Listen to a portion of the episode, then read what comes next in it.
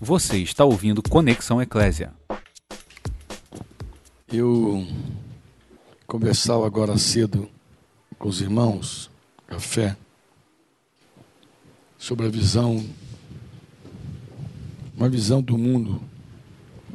Tema pessoal, falei de mim assim, como eu vejo o mundo. É, e como eu creio. Quanto mais eu leio as Escrituras, mais eu creio que não há nada nesse mundo que Deus não presida, que Deus não governe, que Deus não controle. Estava dando para eles a minha impressão dos últimos acontecimentos no Brasil, no mundo. E como eu vi Deus em vários momentos intervindo e frustrando os caminhos dos homens e se estabelecendo e governando tudo. Porque se a gente não vê Deus,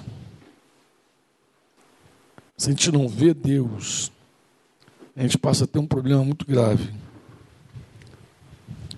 Onde, onde a gente não vê o Senhor, onde a gente não vê o Senhor, nós acabamos vendo o homem. A gente acaba vendo o homem, e para piorar a situação, a gente acaba é,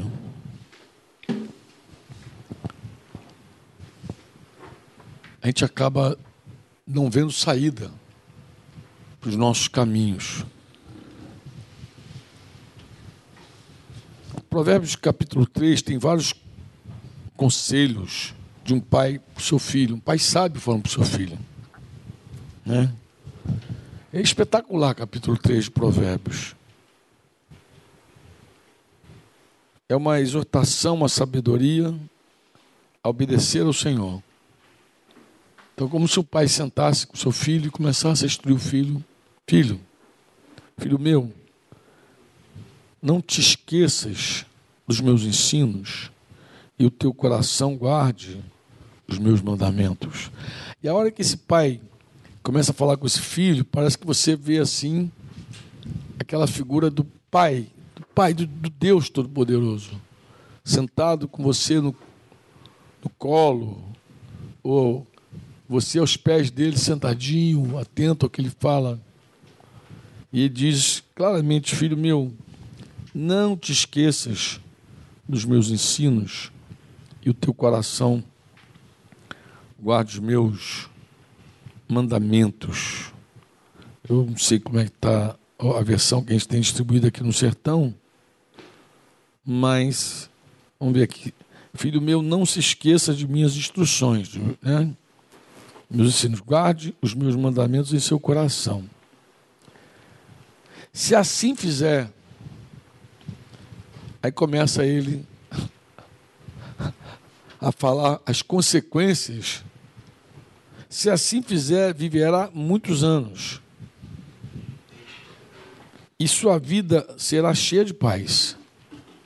Cheia de paz. Espetacular isso, né? Tudo que o homem busca, né? Tudo que o homem busca é viver muitos anos cheio de paz. Tem gente até que confunde sossego com paz. Tem gente que busca lugares silenciosos, quietos, em busca da paz. Mas paz não tem nada a ver com sossego. Paz você tem mesmo quando está tudo turbulento à tua volta. Não permita que a bondade e a lealdade o abandonem.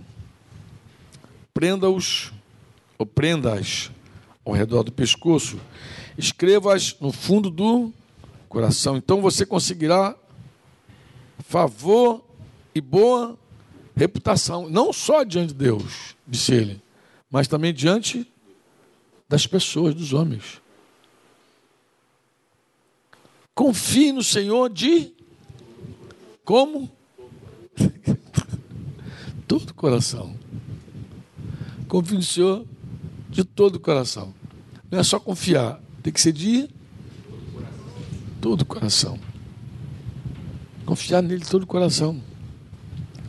Não dependa do seu próprio entendimento, ou não se estribe na tua força. Não se apoie na tua força. Não dependa do teu próprio, não fica dependente disso aí. O homem tem luz. Pode ter certeza que ele tem luz. E a luz de Deus, muitas vezes. E ele tem que usar essa luz. Eu conversava com os rapazes sobre o coração deles, sobre a vida sentimental deles. E eu dizia: há uma luz que você precisa usar.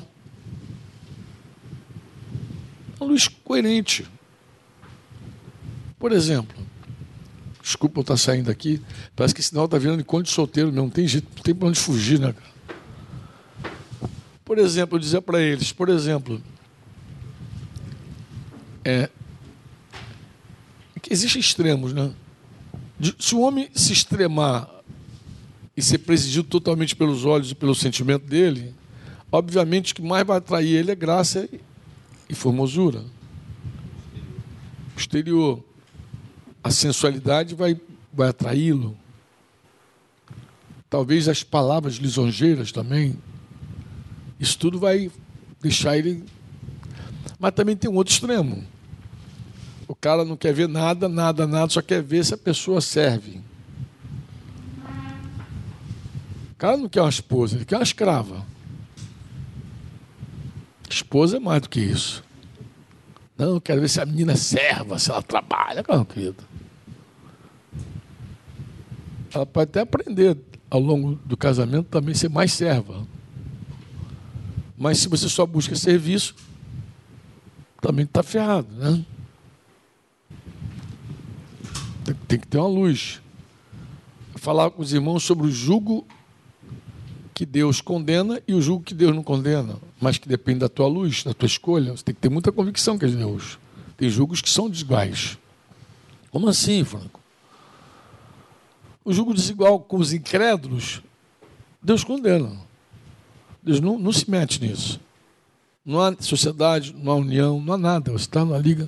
Mas vamos dizer que alguém queira um jugo desigual, não com incrédulo, mas um jugo desigual com crente. Ah, mas tem jugo desigual? Claro que tem. Vou pegar uns casos potência. Imagina uma menina que trabalha e ganha 10 mil reais por mês.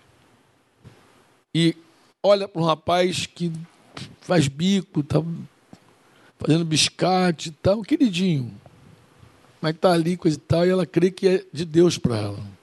É um jugo desigual. Ela tem, que, ela tem que saber isso. Tomara que seja Deus mesmo. Porque a carne já não se submete a nenhuma autoridade. Já tem que morrer para submeter.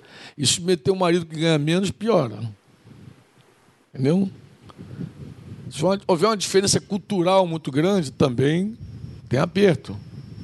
Se a diferença de idade for muito grande, muito grande, Tu tem que ser Boaz, meu irmão. Ou melhor, tu tem que ser. De um lado tem que ser Boaz, do outro lado você tem que ser uh, Ruth. Né? Ruth casou com um homem muito mais velho que ela, mas na direção de Deus. Pô. Se você não é Ruth, minha filha, tu vai ter um jugo desigual. E vice-versa, pô. Daqui a pouco o tempo passa, a menina é 20 anos mais velha que você, daqui a pouco ela está insegura, com medo, de ver um rapaz do lado dela. Sem contar que também não favorece a submissão. Porque ela olha, daqui a pouco ela vira mãe. Você não precisa de uma mãe, precisa de uma esposa. Mãe tu já tem. Então tem uma, tem uma coisa que passa pela tua luz. Amém ou não? Mas mesmo com luz, você também não confia ou depende desse entendimento. Você não depende dele. Você não se estriba nele. Mesmo que Deus te dê uma luz assim muito especial para negócios, para coisas, mesmo que Deus te encha de habilidades, não confia nesse troço. Ah, eu sei tocar, sei cantar, não confia nesse negócio, não, cara.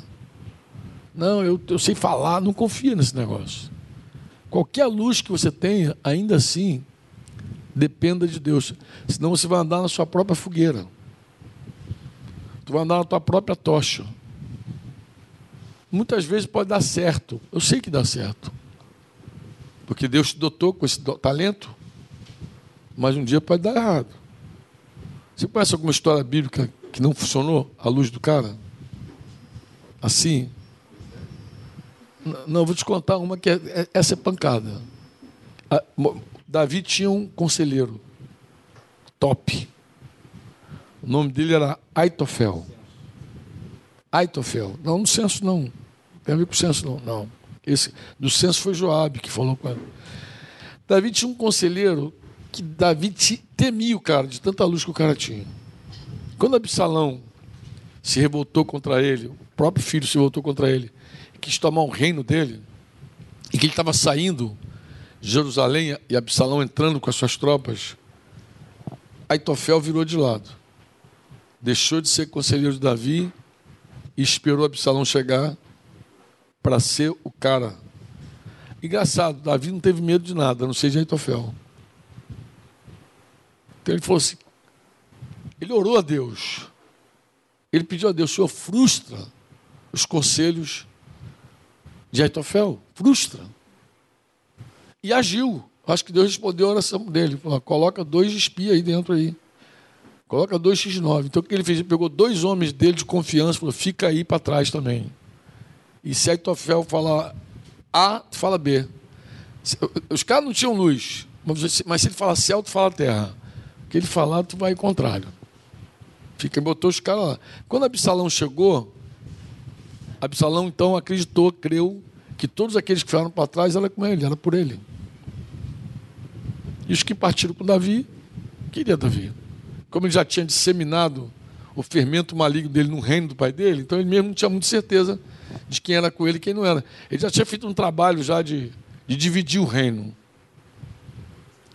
E aí Aitofel aconselha ele. Ele, o que, que eu faço? Vou atrás do meu pai? Agora, sigo atrás dele? E Aitofel disse: essa é a direção. Sobe aí, pega que teu pai está cansado, teu pai está angustiado, teu pai está tribulado. E a única chance que você tem com teu pai é agora. Pega os teus homens, já está nesse balo, ele está fugindo e mata ele. E pega ele no caminho.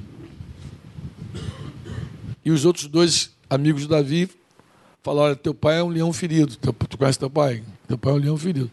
Se tu for hoje, você está ferrado. Oi? Ele vai matar você. Hoje, hoje você cai. Hoje você perde. Descansa. Pega os teus homens. Amanhã, bem cedo, tu zarpa. Pega ele. Olha, Aitofel tinha tanta certeza do conselho dele que ele falou, ah, se matou, fez igual Judas Iscariotes. Se enforcou. Porque ele sabia que Absalão ia se ferrar. Então o cara tinha uma luz. Mas mesmo a luz do homem é frustrada. E também, ele também se frustrou, fez igual Judas. Por quê? Porque se ele conhecesse Davi um pouco melhor, ele ia saber que Davi era um homem também cheio de misericórdia como teve misericórdia do cara que apedrejou ele também. O cara, ele estava saindo, o cara estava amaldiçoando ele, seu cão morto. Ah, jogou pedra nele. Também. Deus pode usar nossos talentos. Falava hoje cedo para os meus queridos à mesa, acho que vai até entrar no livro do Chaveiro Alpinista. Deus pode usar um talento, porque tem coisa que é, é uma benção realmente. Você não pode negar que é uma benção. A Bíblia diz que é benção. A riqueza é benção. Sim ou não? Sim, pô. Mas é temporal. Por que, que o homem não pode se estribar numa coisa que é temporal, pô? Você vem nu e sai nu.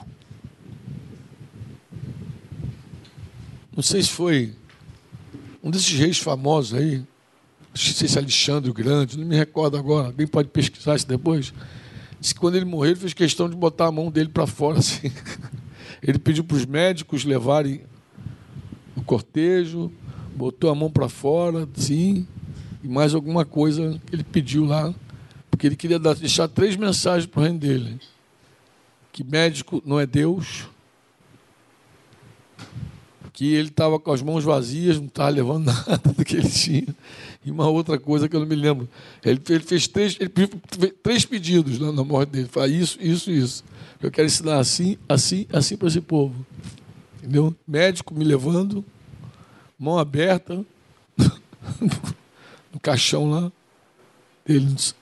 E uma outra coisa que eu não me lembro, para dizer o seguinte: nu eu cheguei, nu eu estou voltando. Por mais que seja uma benção, é temporal. Beleza. Eu falei aqui que ela é passageira, mas não deixa de ser uma benção. Imagina uma pessoa que nasce bonita. É ruim ser bonito? Nem vou perguntar para vocês, porque não tem nenhum, ninguém bonito aqui. Ninguém sabe disso.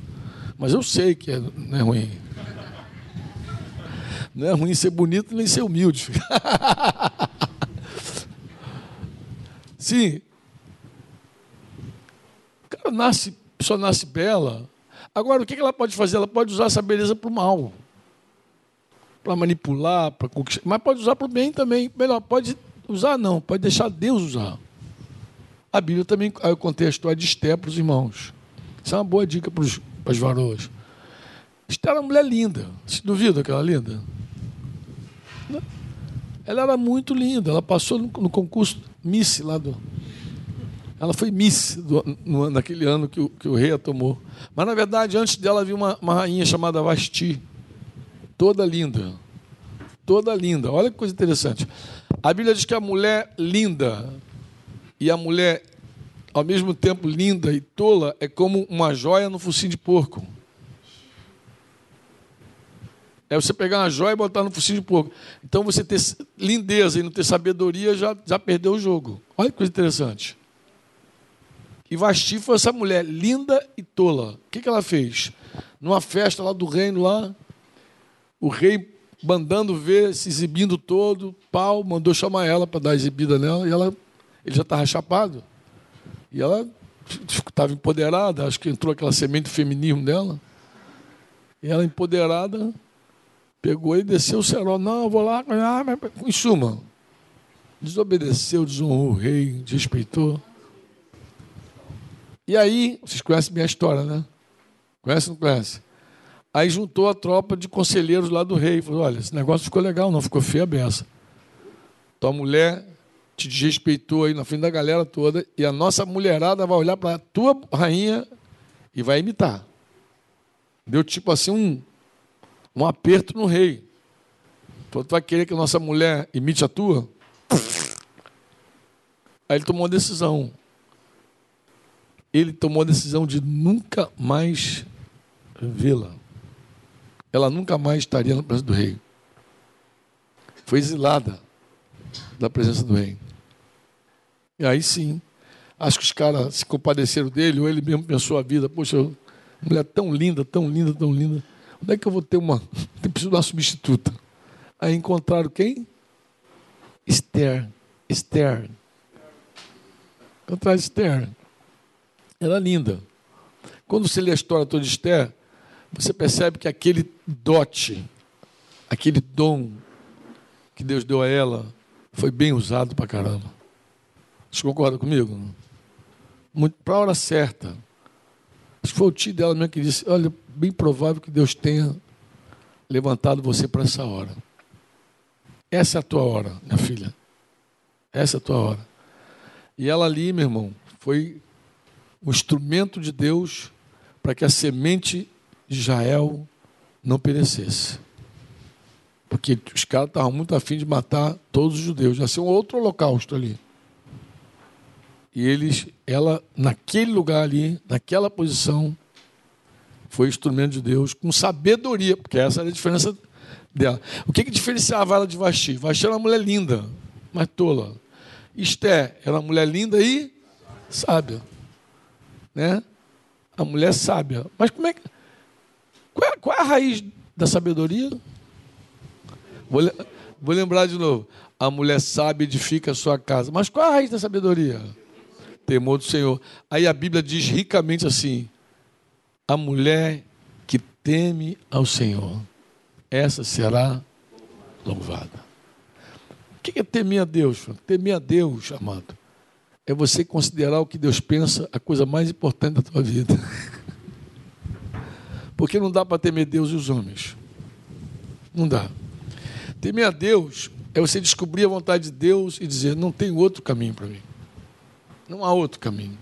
Essa é a vontade de Deus. Temer a Deus é considerar Ele absoluto. O que é temer os homens? É considerar o que os homens falam, mais importante do que o que Deus fala.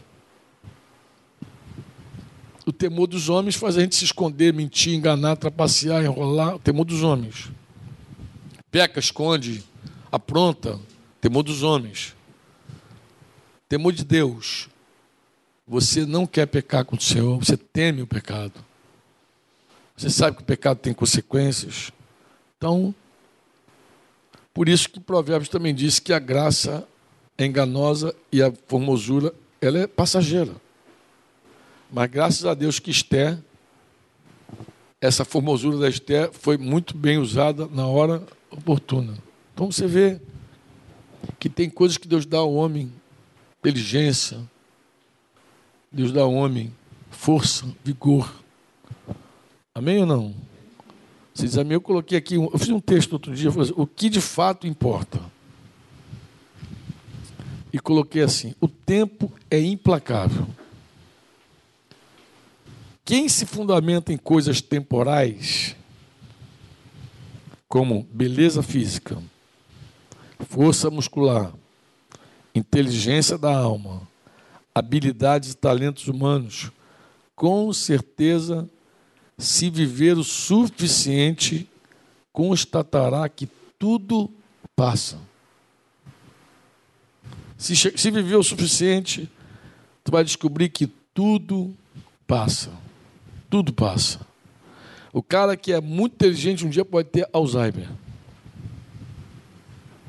Aquele musculoso pode ficar doente e virar tudo osso. Tudo passa. A velhice vai tirar tudo de você. O tempo tira tudo.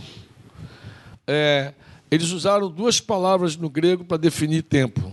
Uma é Cronos, outra é Kairos. São dois deuses gregos. Mas Cronos é interessante. Você sabe o que é Cronos? É porque Cronos, alguém está dizendo assim, Kairos de Deus. Quando o cara fala Kairos de Deus, ele nem sabe que está falando de um Deus grego. Mas graças a Deus que Deus pesa os espíritos mesmo, pesa a tua intenção na hora de falar. Mas...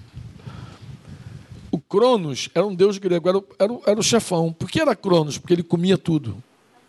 Devorava tudo, até os filhos. Ele era um devorador de tudo. Era Cronos. Daí deu cronológico, né? Cronograma, cronologia. Daí vem Cronos, né? A linha de tempo, tudo vai acaba tudo. E aí tudo vai embora. Se você viveu o suficiente, o suficiente, você vai constatar isso, que tudo passa. E que só há um fundamento seguro, um só. Está em 1 João 2, 17. 1 João 2, 17 diz assim: Este mundo passa. E com ele, com o mundo passa o quê? Tudo o que as pessoas tanto desejam. Tudo que as pessoas tanto desejam passa com o mundo. Mas quem faz o que agrada a Deus vive para sempre. Lindo, isso aqui é forte demais. 1 João 2,17. Quem confia, quem, quem faz a vontade de Deus, está escrito uma outra versão, não é isso? Oi? É, mas RA diz outra coisa, diz o que faz a vontade de Deus, acho que é isso, né? Aquele que faz a sua vontade. Faz a vontade de Deus. Faz a vontade de Deus. Permanece? Eternamente. Eternamente. Tu crê nisso? Crê ou não? Ah, mas Franco, é tão bom ter beleza. É. É bom ter. É. Força. Que benção ter força física, mental, inteligência corpo saudável, saúde. Quem não quer saúde? Mas tudo é temporal. Passa. O mundo passa, isso tudo vai embora junto. Quem permanece? O que agrada, o que faz a vontade de Deus. Versículo 6 de, de Provérbios diz: Busque a vontade dele em tudo que fizer. E ele lhe mostrará o caminho que deve seguir. Eu vou ler aqui. RA é bem conhecida nesse texto, não é conhecida? O que, RA diz no versículo 6? Você lembra? Reconhece-o. Não, é primeiro assim, confia no Senhor de todo o teu coração, não te estribe no teu próprio Reconhece-o em todos os teus caminhos e ele. Eu gostaria de traduzir isso diferente da NVT. Posso? Posso ou não? Quando ele busque a vontade dele em tudo que fizer, eu acho que não está bem traduzido aqui. Reconhece-o, talvez seja a palavra melhor para isso aqui. Reconhece-o reconhece-o. Por que reconhece-o é bom, Franco? Porque reconhece é conhecer, perceber, perceber, descobrir, discernir, distinguir, saber por experiência, reconhecer, admitir, confessar, compreender, considerar, conhecer, estar familiarizado. Também aqui pode ser conhecer alguém de forma carnal, ter intimidade sexual com a pessoa, é a mesma palavra usada. Reconhece-o. Tem intimidade com ele. Seja íntimo dele. Né?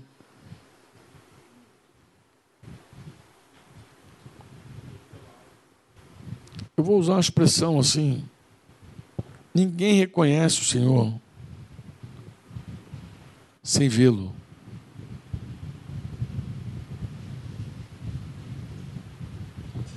Se um dia você conhecer o Senhor, você não, não saberá se é dele ou não é dele sem vê-lo. Se um dia você teve um conhecimento de Deus, e você vê uma nuvem negra se levantar ali diante, você não terá certeza se é Deus até ouvir a sua voz. Você precisa reconhecer. Jesus, naquele dia mais difícil da vida dele, mais difícil da vida de Jesus, Pedro cortando a orelha de Malco, ele falou: baixe essa espada. Eu, porventura, não vou beber o cálice. De quem? De, de quem o cálice? Meu pai. Esse cálice é do meu pai. No cálice tinha traição, prisão, morte, tortura, flagelo, opressão de demônios, suor de sangue. Tudo ali. No cálice. Mas era do pai. era do pai. Ele viu. Uma figura engraçada também é Davi. Davi, quando está fugindo e Simei está jogando pedra nele, Abissai queria arrancar a cabeça de Simei. Abissai era um valente de Davi. Imagina um cara jogar pedra no rei Davi e perde Abissai. Abissai era cão nervoso, meu irmão. Já sacou da espada e falou: Esse cara, esse cão morto, vai ver só, vou arrancar a cabeça de Davi. O que é isso? Fez igual Jesus com Pedro, assim. Basta tua espada, rapaz. Ele, ele, ele dá um meio fora. Né? O que, que eu tenho contigo, ó filho de Zeruia? O que, que eu tenho com você? A versão espanhol, eu gosto dela, diz assim: Meu próprio filho se levantou contra mim. Isso é Deus. A versão em português diz assim: Pode ser Deus. Meu próprio filho se levantou contra mim. Isso pode ser Deus, então baixa a tua bola. Desarme-se. Renda-se, porque pode ser Deus. Renda-se, porque pode ser Deus. E aí Abissai guardou a espadinha e Simei seguiu xingando Davi, amaldiçoando ele, jogando pedra. Davi vence a batalha contra Absalão e volta. Como é que Simei estava? Como é que Simei estava? desesperado.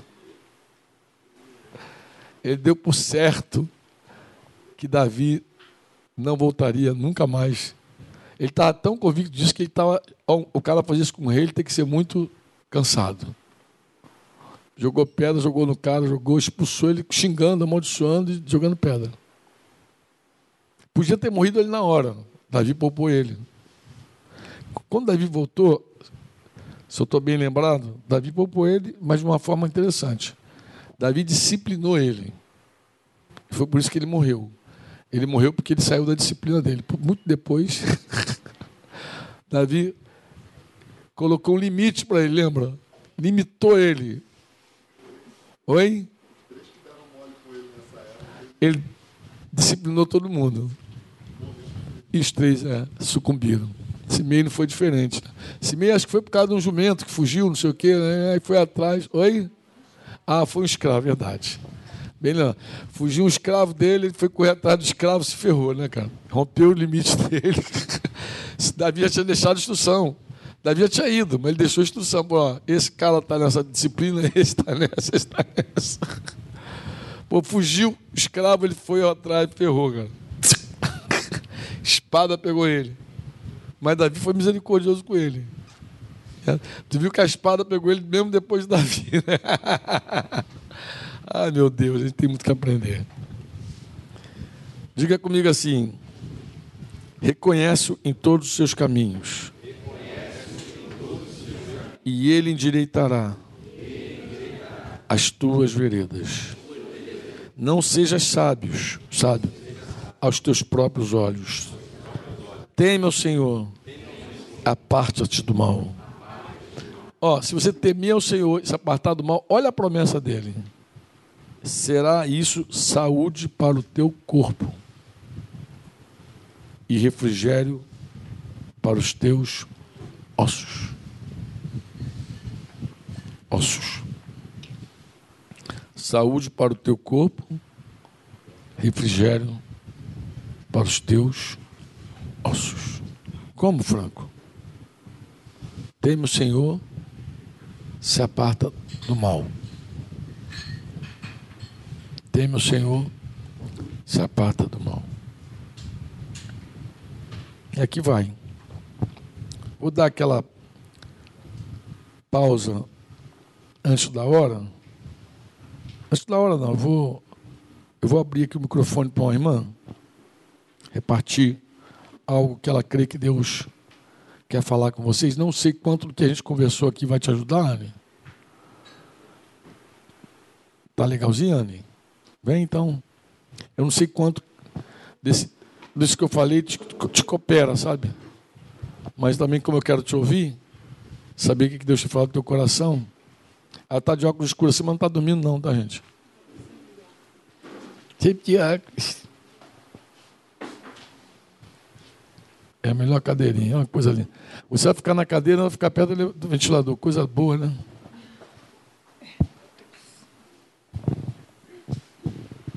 Bom dia, pessoal. É, quando a gente estava cantando ali algumas músicas, me veio algo no coração para compartilhar, que eu creio que é Deus, é, não só por mim, mas talvez porque alguém esteja passando pela mesma situação. Eu vou tentar resumir um pouco. É meio longo, mas eu vou, vou me esforçar aqui. O que, que acontece? É, há mais ou menos um ano atrás, eu tive uma crise assim na minha fé e por algumas questões em que eu me vi assim me sentindo muito rejeitada por Deus, é, rejeitada pelas pessoas e porque eu falava assim, cara, é, Deus ele não cumpre os desejos do meu coração, alguns desejos. E eu vejo isso se cumprir na vida de outras pessoas e na minha não. Aquela coisa da comparação, da inveja, do ciúme, enfim. Que e aí eu comecei a ficar muito mal por causa disso. É, eu sei que meu coração se desviou do Senhor naquela época, mas eu graças a Deus não tive coragem de deixar o corpo. Chegou bem perto disso, mas não tive porque eu falei, o que, que eu vou fazer? Não, não tenho mesmo para quem ir, né? E numa, eu tive uma experiência com Deus em que eu lembro que eu cheguei no trabalho e eu estava assim, né, ali trabalhando, normal. De repente eu comecei a sentir que todo mundo estava me rejeitando, todo mundo. Comecei a ficar com raiva das pessoas. Não, porque fulano falou isso para mim, o cicrano fez não sei o que para mim. Uma neurose assim, uma coisa meio maluca mesmo. E comecei a ficar muito mal alimentando aquilo dentro de mim, assim, era uma manhã. E de repente eu ouvi a voz de Deus falando assim para mim: é impossível amar sem Jesus. Só que junto com, com a, é, essa voz do Espírito Santo falando comigo, é como se algumas coisas começassem a se desfazer dentro de mim e as coisas começassem a fazer sentido. Que eu falei assim, cara, sabe o que está acontecendo? Eu penso que eu sou maneira, eu penso que eu sou legal e que eu faço as coisas, porque eu sou boazinha. Mas, na verdade, quando eu me afastei do Senhor, é, eu não consigo amar ninguém realmente assim, eu só me sinto rejeitada, quero me vingar, quero dar o troco nas pessoas e não consigo amar ninguém. E aí começou né, um processo aí na minha vida, graças a Deus me arrependi, confessei, andei no que precisava andar, e faz mais ou menos um ano. E aí, beleza, né? O ano passou, Deus foi falando outras coisas comigo, sobre cura, sobre outras coisas. Só que chegou no fim do ano, é, eu comecei a passou meu aniversário, chegou ali no, mais ou menos na época do Natal, eu comecei a ficar ruim de novo, assim, ficar mal, me sentir rejeitada de novo. É uma crise que eu vejo que acontece geralmente no fim do ano. Porque é, chega meu aniversário, eu gosto muito de comemorar aniversário, fico muito feliz, mas aí começa uma crise do tipo, eu estou ficando velha, alguns sonhos não vão mais se cumprir na minha vida, alguns sofismas mesmo, sabe? Que vem no meu coração. E aí eu vou ficando mal, agitação de fim de ano, né? É, e aí eu fiquei bastante vezes doente assim no fim do ano também, umas três vezes assim em dezembro. Eu cheguei aqui ainda tomando antibiótico forte e eu creio que tem a ver com isso também que o Senhor permitiu. E quando eu cheguei aqui, eu cheguei bem mal assim. É, quem está mais próximo de mim acho que, que percebeu eu cheguei muito na esperança de, cara, eu vou para lá e, e, eu vou ouvir Deus, ele vai fazer alguma coisa diferente na minha vida. Só que eu permaneci muito carnal, muito dura com várias coisas por causa dessa questão da rejeição. E aí eu comecei a sentir, pensar que algumas pessoas aqui estavam me rejeitando diversas formas diferentes. Qualquer brincadeira que fazia comigo, eu comecei a ficar muito melindrosa. Ai, não sei o quê. E eu quem me conhece sabe também que eu não tenho muita paciência com melindre. Eu fico assim, ah, para com isso, bobeira, não sei o quê. Só que eu comecei a ficar assim. E eu sei, assim, que era tudo sentimento, as pessoas não estavam me rejeitando, mas era uma coisa do meu coração. E é, até que é, a gente que foi essa semana, num um dos momentos aqui de música e oração, né, pela manhã, eu, eu comecei a questionar Deus sobre algumas coisas e, e a Fabi foi orar por mim. Ela levantou e foi orar por mim. E ela falou assim para mim: Você precisa louvar Deus. O que você precisa fazer é louvar. Só que eu sempre tive muita dificuldade assim de elogiar Deus, louvar Deus, porque eu falava assim, cara, eu não estou pensando isso, eu estou com raiva de Deus, eu estou me sentindo rejeitada por Ele. Se eu fizer isso, eu estou sendo falsa, hipócrita, eu não quero ser falsa. É, e aí eu não conseguia, uma parada bizarra assim. E aí ela falando, louve, abre a tua boca e louva. E eu assim, não consigo, sabe, assim, parece que é algo me travando mesmo. É. E até que eu consegui é, começar a louvar o Senhor e pensei assim, cara, eu não vou fazer porque eu estou sentindo, vou fazer porque eu tenho que fazer. E isso me lembrou de uma experiência que eu tive, que foi muito interessante. Eu tive já essa experiência com uma outra irmã sentada no mesmo lugar, no TM 2018, ali atrás, em que ela falou a mesma coisa para mim há dois anos atrás. E depois disso, Deus confirmou numa oração para mim. Ele falou assim: ó, a tua cura está em me louvar. Eu falei, cara, e isso me veio à memória, né? Agora há pouco. falei, meu, isso não é novo na minha vida. Eu preciso realmente assim abrir a minha boca e louvar o Senhor. E desde que eu cheguei aqui, né, nesse tempo que eu cheguei, é, vinha só uma palavra no meu coração que era como eu estava me sentindo, que era rejeição. Só vinha assim, rejeição, rejeição. Só que quando eu comecei a tomar essa atitude de louvar a Deus, eu vi que meu coração começou a mudar. Ainda que é, as coisas, as situações, as circunstâncias não tenham mudado na minha vida, o meu coração começou a mudar. E aí até ontem, né, você falou sobre rejeição, sobre a gente se humilhar. E, e eu falei, cara, é isso mesmo, eu preciso me humilhar perante o Senhor, perante as pessoas, para ser curada. Mas eu creio que o louvor também é que vai trazer essa cura, que está trazendo essa cura na minha vida, né? E então eu, comecei a, a, praticar isso, mesmo sem sentir, né? Só pelo, pelo racional e por obediência. E eu vejo que Deus, assim, eu não, não creio que eu estou curada, que eu estou totalmente resolvida, mas que Ele já está trabalhando. E agora há pouco, assim, quando eu estava cantando, eu lembrei dessa frase, né, que é impossível amar sem Jesus. Eu falei, cara, Jesus, não, o Espírito Santo não falou para mim assim, você vai se sentir amada, vai sentir amada, vai receber algo de alguém. Mas Ele falou sobre eu amar as pessoas e que eu é impossível eu amar as pessoas sem Ele e ele não falou sobre eu receber, mas sobre eu dar. E quanto mais eu amo, quanto mais eu me humilho, quanto mais eu louvo, é ele que vai me curando. Então, é, e, e eu vejo quando a gente está ali naquele momento assim, cheio de complexo de rejeição, você quer receber, né? Eu quero que as pessoas me tratem bem, eu quero que as pessoas me amem, que elas tenham consideração pelos meus sentimentos, mas ele nunca age assim com a gente, é sempre a gente fazer, nunca a gente receber. Né? Porque se todo mundo fizer, todo mundo vai fazer e vai receber. Então, enfim, veio isso no meu coração para compartilhar. Eu não sei se mais alguém está passando por alguma situação né, dessa, mas eu creio que também, além de eu compartilhar por alguém precisar ouvir, talvez, mas para eu me humilhar também aqui, crendo que faz parte desse processo de cura do Senhor na minha vida. É isso. Anne, você nem imagina como você cooperou com, minha, com o meu desfecho aqui. Nem imagina. Quem me ouve há muito tempo Sabe que eu, quando falo de louvor, eu uso exatamente Provérbios 3,6. Reconhece-o em todos os teus caminhos. Quem já me ouviu sabe. Porque não há nada, nada que expresse tão bem o louvor quanto esse mandamento. Reconhece-o. Reconhece-o. O que é louvor? Louvor é, uma das traduções para louvor é reconhecimento. Uma das se você começar a estudar sobre louvor e adoração, louvor é reconhecimento. Lembra que eu falei, a gente adora pelo que Deus é, ponto. Mas a gente não louva pelo que Deus é, porque a gente louva pelo que Deus fez e faz. Fez por nós e nós. O louvor vem disso, falei isso aqui outro dia. Mas olha que coisa interessante.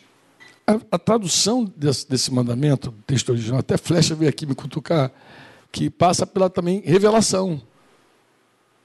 Vejam contemple-o. Mas olha que coisa interessante. Quem é que pode ver Deus? Como é que eu vou ver? Será que eu posso ver Deus? Será que existe algum caminho que me favoreça uma visão de Deus? Aniá. A palavra diz que Deus oculta, oculta aos sábios entendidos ele revela aos pequeninos. O, o que mais nos habilita a ver Deus é um coração quebrantado, de verdade. As mulheres, Anne, têm muita dificuldade com isso porque elas são muito presididas pelo sentimento, mais do que pelo homem, mais do que os homens.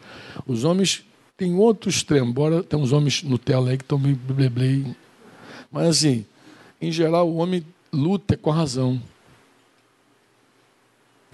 Em geral, a alma quer presidir o sexo masculino pela razão. 2 mais 2 igual a 4. Né? É... Um homem, quando quer se divorciar, diz: Eu tenho mil razões para largar essa mulher. A mulher, quando quiser, quer se divorciar, diz: Você não, não conhece meus sentimentos. Estou. Então, em geral, assim, mulher é muito presidida pelo sentimento e o homem muito presidido pela razão. Mas tanto uma coisa quanto a outra não é a presidência do Espírito. A presidência do Espírito é um coração humilde, quebrantado. Se, se você fizer o exercício de só, só reconhecer que o Senhor já fez, não o que ele vai fazer, o que ele já fez por você. O louvor brota. Jeremias disse assim: Tu és o meu louvor. Vamos dizer juntos? Juntos. Tu. De novo. Tu. Eu não preciso ter razão. Acho que Jeremias acertou na mosca. Meu louvor és tu. Te ter já é demais para mim. Te conhecer já é muita coisa para mim. Eu não preciso ter nada. Só preciso te ter. Então tu és o meu louvor. Falando isso, não estou isento de experimentar o que você experimentou. Não sou isento. Passo lutas também. Eu contei aqui uma experiência para vocês de um sonho que eu tive e de uma canção que Deus me deu, lembra? Um sonho. Sei se André, que estava aqui do lado me provocando, falou: conta, conta, acabei entrando nessa. Achei que todo mundo já soubesse a história.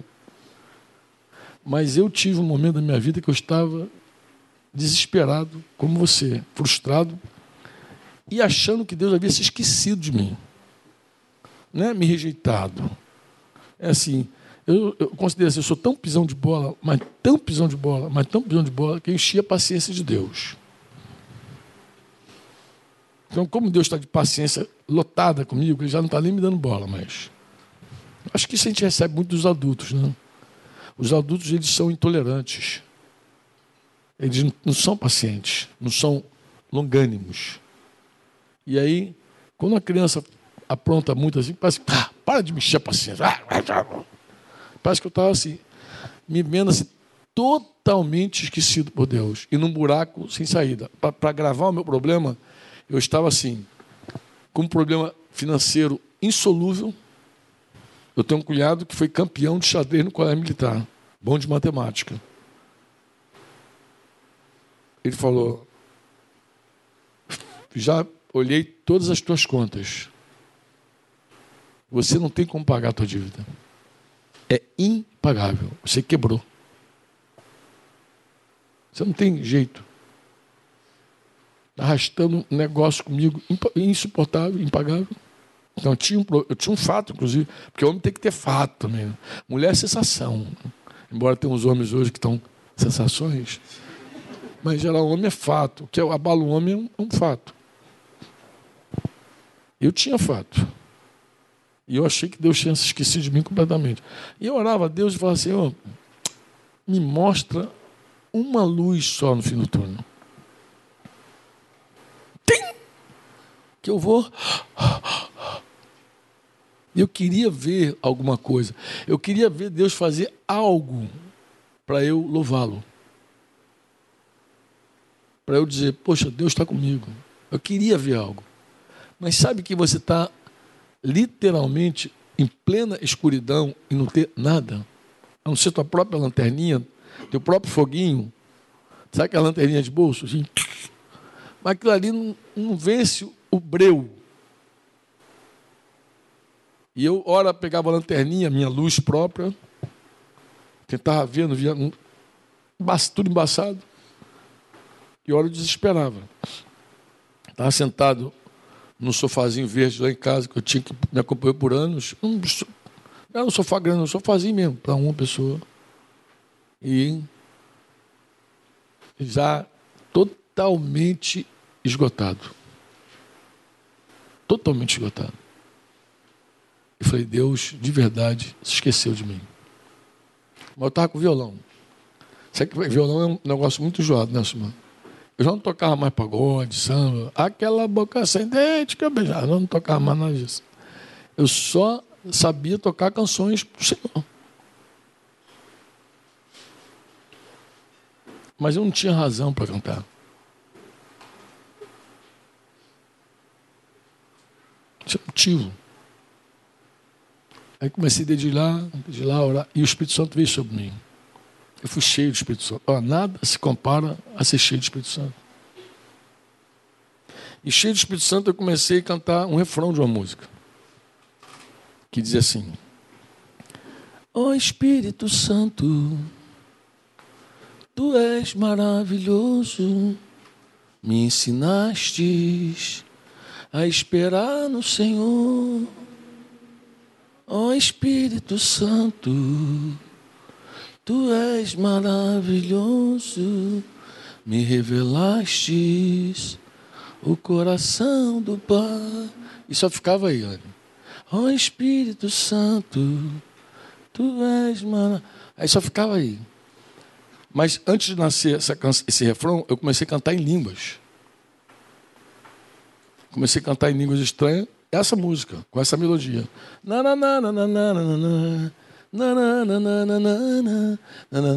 E eu começava a cantar aquilo em línguas e não entendia o que eu estava cantando. E de repente a letra veio. Ó oh, Espírito Santo. Então. E eu fiquei tocando ali. E de repente a música explodiu inteirinha. Bem sei, ó Deus, que tudo pode. Essa palavra, quem declarou primeiro foi Jó. Depois de ter passado toda aquela tribulação da vida, perdeu. Perdeu. Não ganhou, perdeu. Filhos. Perdeu bens. Perdeu a própria saúde. Final de sua vida, ele disse: Bem sei que tudo. Esse é um louvor. Bem sei que tudo pode mas nenhum e, e, nenhum dos teus planos pode ser frustrado.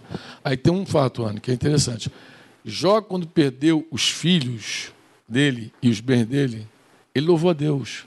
Ele falou assim: ó, Deus me deu, Deus me tirou, louvado seja o nome do. E o diabo voltou lá para a segunda sessão dele. O diabo foi lá de novo e falou: Ah, mas também, pô, tu não deixou tocar nele.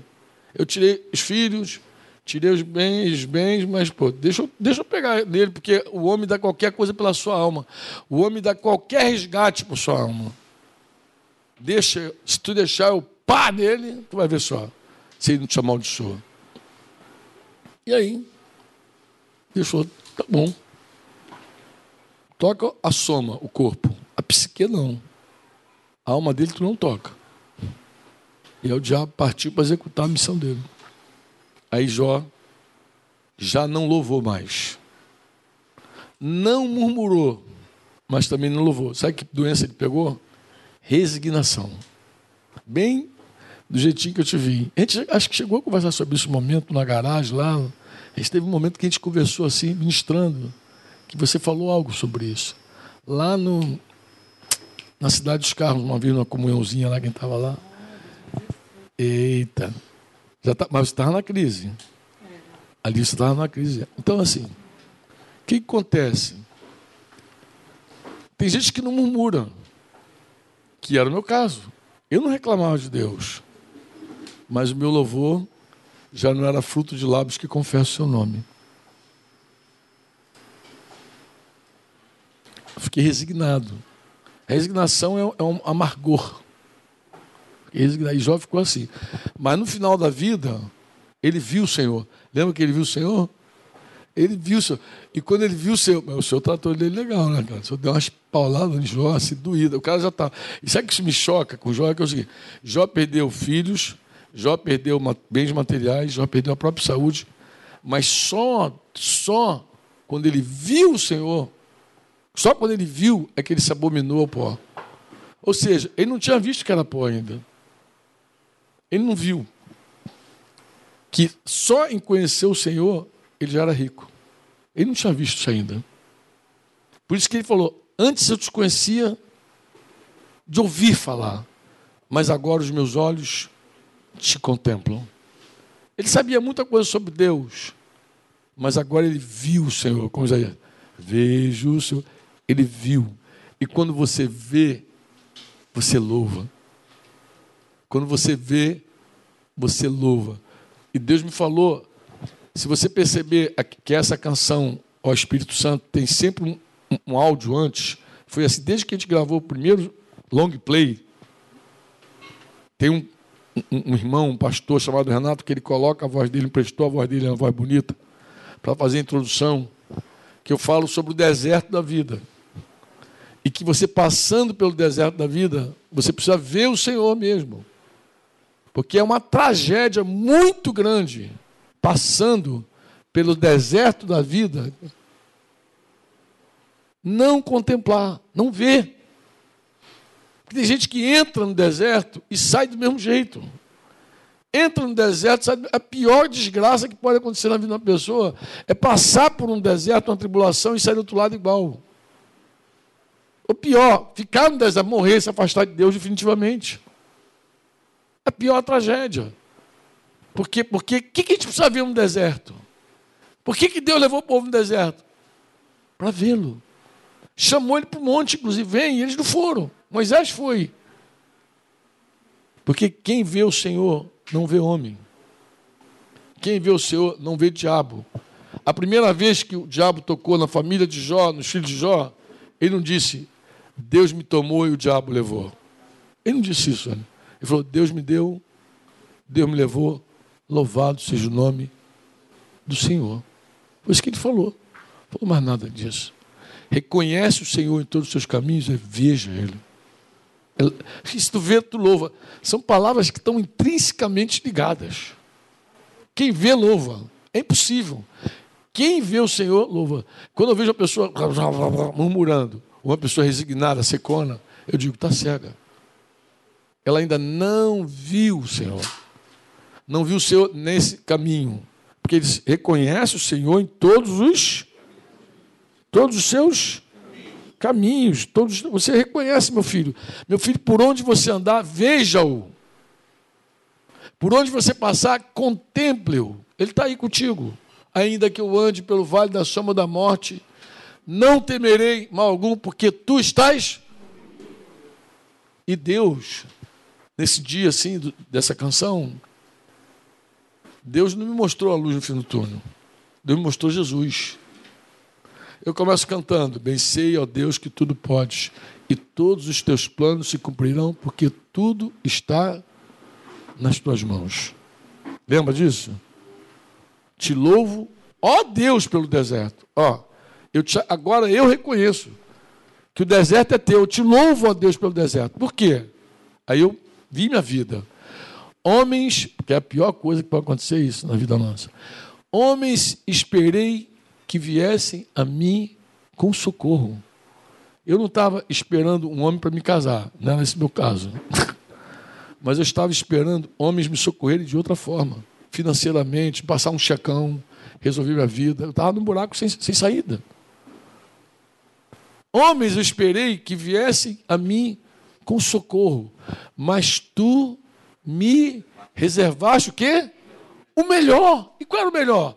Ó oh, Espírito Santo, tu és maravilhoso, me ensinastes a esperar no Senhor.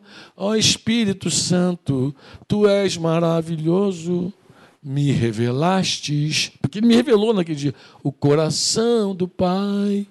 Deus revelou-me Jesus Cristo. Ninguém ama sem Ele.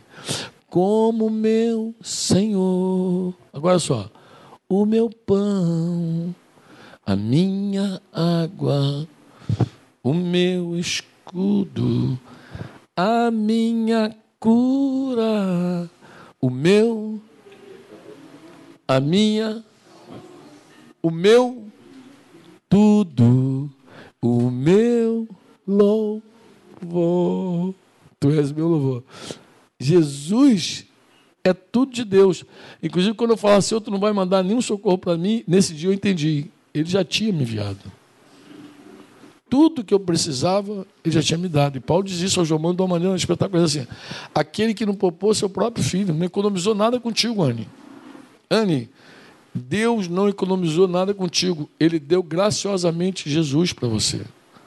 E ele falou assim: não dará juntamente com Jesus todas as coisas.